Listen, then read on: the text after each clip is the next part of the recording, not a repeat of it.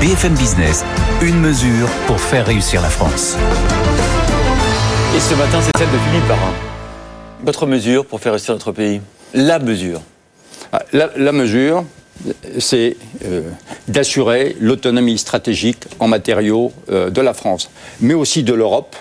Les deux réunis, je pense qu'il faut un, Raw Materials Act, un, paquet sur les matières premières comme le commissaire Breton en a lancé un pour, euh, pour les composants. Donc avec effectivement des financements, euh, des, de la logistique. Et c'est le rôle de la France, qui est présidente de l'Union européenne euh, jusqu'au mois de juin. Merci Philippe Barin, ancien président de France Industrie, de PSA et évidemment chargé de cette mission importante du gouvernement sur les approvisionnements de la France. Tout de suite, il est 8h29, c'est le journal.